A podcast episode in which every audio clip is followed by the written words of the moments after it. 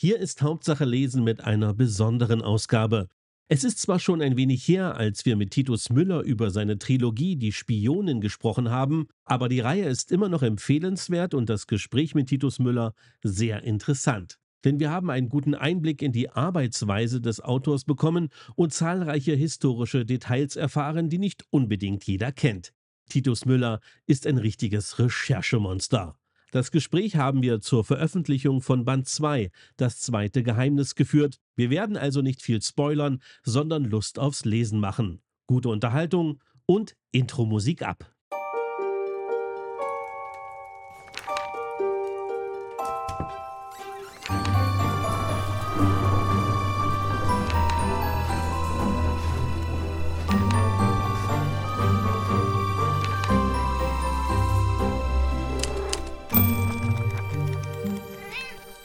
Wir melden uns heute aus dem Requisitenfundus vom Studio Babelsberg.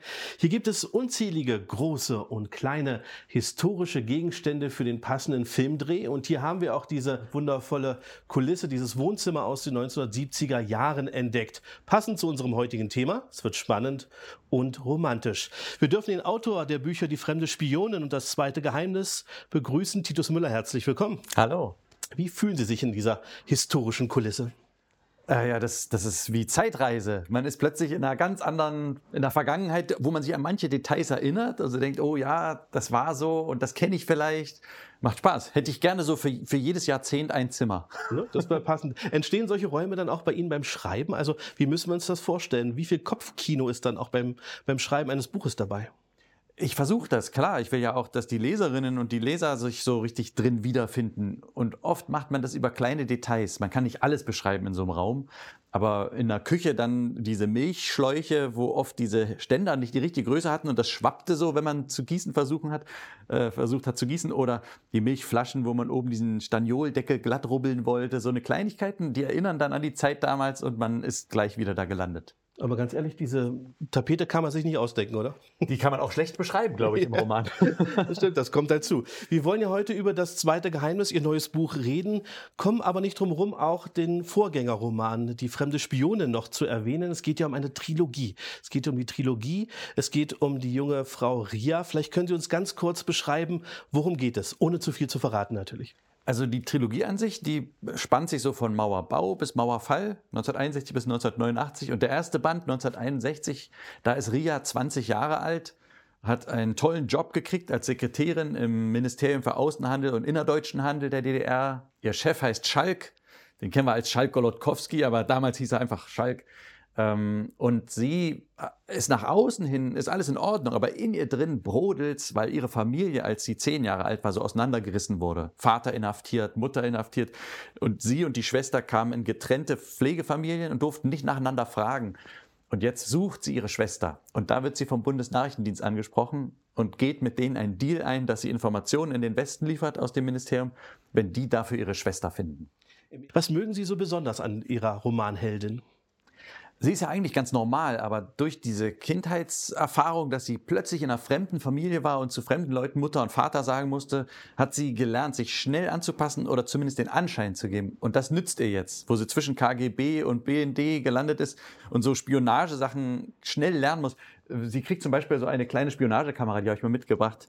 Äh, eine Minox B ist das, wurde ab 1958 gebaut. Die braucht keine Batterie, kann man einfach so aufziehen, Foto machen. Und äh, die war halt für damalige Verhältnisse sehr, sehr klein. Mhm. Damals waren die Fotoapparate ja, so groß und ich kann die in meiner Männerpranke einfach so verschwinden lassen.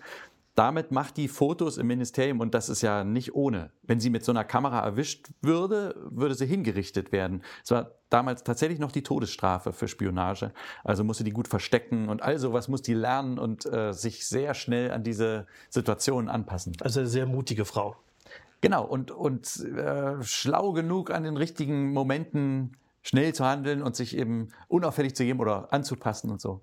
Die Bücher sind ganz klar Agenten-Thriller, aber es gibt auch jede Menge Romantik, es gibt jede Menge Liebe und es gibt natürlich auch ganz viele historische Details. Können und wollen Sie Ihre Bücher eigentlich in ein Genre packen?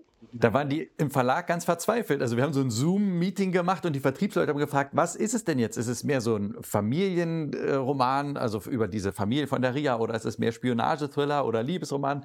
Und das ist eben schwierig. Es ist so vieles gleichzeitig und ich konnte die Geschichte nur so erzählen.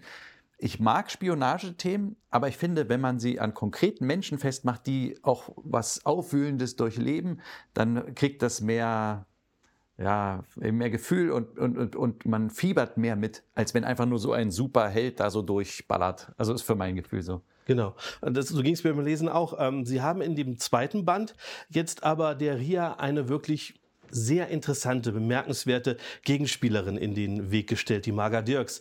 Äh, hat es Spaß gemacht, diese Figur zu entwickeln? Das ist ja meistens bei den, man sagt ja bei den Schauspielern auch, die bösen Rollen sind die attraktiven. Inwieweit war das bei der Marga Dirks auch so bei Ihnen? Ich fürchte, so ist es, ja.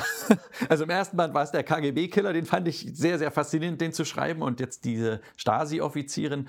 Ich musste mich ja fragen, was, was ist so der Hintergrund? Warum macht man das äh, auch mit Überzeugung? Und kann man sie nicht auch in irgendwelchen Punkten verstehen? Das klingt jetzt vielleicht gruselig, aber ich muss sie ja irgendwie verstehen, sonst kann ich sie nicht schreiben. Mhm. Die hat mir schon Spaß gemacht, auch weil die so psychologisch ein bisschen schräg drauf ist. Sowas mal machen zu können, ist toll. Bei all der Spannung äh, in den Büchern, es gibt auch sehr viele intensive Momente, gerade wenn es um äh, Gefängnisszenen geht, wenn es um Verhörmethoden geht. Wie ging es Ihnen da beim Schreiben? Ich musste ja, um das schreiben zu können, Verhörprotokolle lesen und mir vorstellen, wie hat sich ein Mensch in der Situation gefühlt. Es gibt sogar Audioaufnahmen, wo Stasi-Leute jemanden verhören oder jemanden anzuwerben versuchen, wo man sich das anhören kann. Und das ist echt. Und das, da geht einem wirklich die Gänsehaut. Also das, die Vorstellung, dass das äh, dieser Druck und diese Angst äh, und diese Methoden real waren, finde ich erschreckend. Auch wenn man in Hohenschönhausen ist und durch die Flure geht und da durch die kleinen Gucklöcher in die Zellen guckt oder die Verhörräume sich anguckt und denkt, da, da hätte ich auch landen können, wenn die DDR länger weitergegangen wäre, wer weiß. Das ist schon gruselig. Hatten Sie die Möglichkeit, auch mit Zeitzeugen zu sprechen?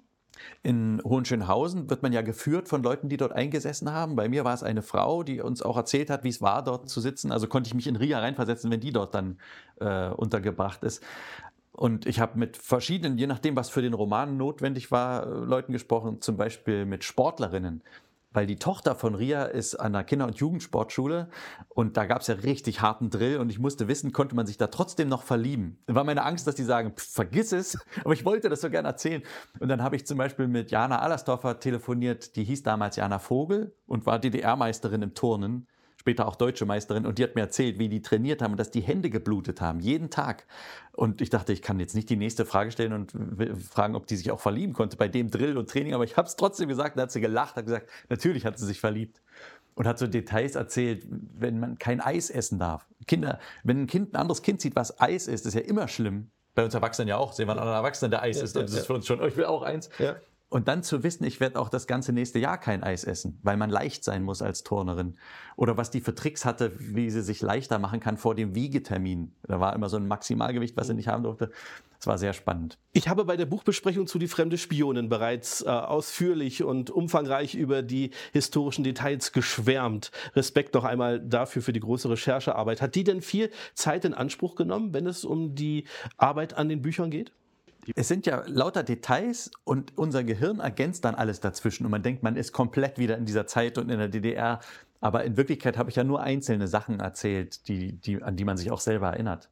Also ich brauche ein Jahr für so einen Roman, ein halbes Jahr für die Recherche und ein halbes Jahr zum Schreiben. Das geht eigentlich ganz gut. Die Schwierigkeit ist eher, Sachen wegzulassen. Wenn ich was gefunden habe und denke, das ist ja so krass und oder weckt solche Erinnerungen, dann will ich alles da reinbuttern und dann würde der Roman viel zu vollgestopft werden. Also muss der Lektor sagen, ist ja nett, aber raus damit. Ist denn viel gestrichen worden, wo Sie jetzt denken, schade, dass es nicht im Buch geblieben ist? Bei dem Roman ging es eigentlich, also beim zweiten Geheimnis. Aber ich habe schon andere Romane gehabt, wo, wo ich halt so fasziniert davon war, was es in der Zeit alles gab und dann hat der Lektor schon, also das ist ja hier kein Katalog, raus damit, raus damit. Es klingt grausam, aber es hilft bestimmt auch, dass Sie in der DDR aufgewachsen sind. Klar, klar, das hilft. Obwohl ich natürlich, ich bin ja 1977 geboren, das spielt jetzt 1973, das habe ich nicht miterlebt, aber ich kann mich einigermaßen reinfühlen und, und habe natürlich auch Ansprechpartner, mit denen ich drüber reden kann. Ich habe zum Beispiel nicht gewusst, dass das Rechtsabbiegen an den roten Ampeln auch ohne diesen aufgeklebten Grünpfeil ähm, möglich war am Anfang der 70er noch, oder? Das war ein Riesenproblem, weil man hat ja, wenn Erich Honecker zur Arbeit fuhr, die Protokollstrecke alles auf Rot gestellt, damit er schön durchbrausen kann. Und äh, trotzdem an den Ampeln, wenn rot war, durfte man ja offiziell rechts abbiegen. Und ein paar sind dann immer einfach trotzdem abgebogen und waren Honecker im Weg.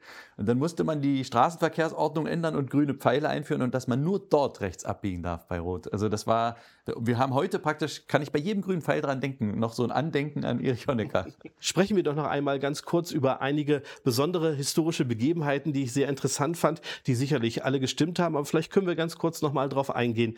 Es äh, soll ähm, in den Poststellen Mitarbeiter der Stasi gegeben haben, die hatten dann so Kittel an, vor allem die Damen natürlich, und die hatten keine Taschen. Das war am Nordbahnhof. Da gab es so eine Stahltür und da musste alle Post abgegeben werden und ging einmal über die Stasi-Schreibtische. 40 Räume, 80 Mitarbeiter und die hatten tatsächlich keine Taschen, weil die ja auch Geld aus den Umschlägen nehmen sollten und damit die sich das nicht einstecken.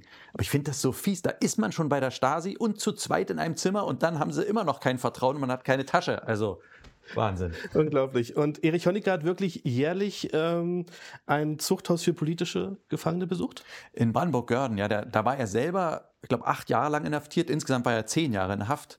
Und er ist jedes Jahr wieder hin und hat sich, ich weiß nicht warum, es ist bestimmt irgendwas Psychologisches, dass man sich diese gruselige Zeit wieder wachrufen will, um sich zu bestätigen, man hat es überstanden. Oder ich weiß nicht, hat sich das jedes Jahr angeguckt, die Wachhunde zeigen lassen, die Scheinwerfer und alles. Aber für mich ist dabei so eigenartig, er sieht da wieder politische Häftlinge. Er war selber ein politischer Häftling, dass ihm nicht in den Kopf kam, die armen Hunde, denen geht es wie mir damals und sind auch nur wegen ihrer Einstellung im, in Haft. Das, diesen Sprung hat er nicht gemacht im Kopf. Der fand das richtig, dass die da inhaftiert waren. Das haben Sie auch sehr schön geschrieben, der Rückfahrt danach, welche, welche Gedanken er dann hat. Ähm, es gab Beutel mit Südfrüchten für die Grenzer? Genau, die, das nannte man so scherzhaft Fluchtverhütungsbeutel. Also äh, Orangen, Bananen, Schokolade, Kekse, damit die keine, kein Interesse daran haben, auf die andere Seite zu rennen. Wie gehen Sie beim Schreiben vor? Schreiben Sie erst die Geschichte runter und füllen die dann mit Details oder wie ist da die Aufteilung? Nee, genau andersrum. Also ich, ich lese und rede mit Leuten und sammle und dann ist es, als hätte ich so einen Berg Legosteine vor mir mhm. und dann fange ich an zu bauen. Der, der Berg muss groß genug sein, dass ich denke, ich kann richtig spielen.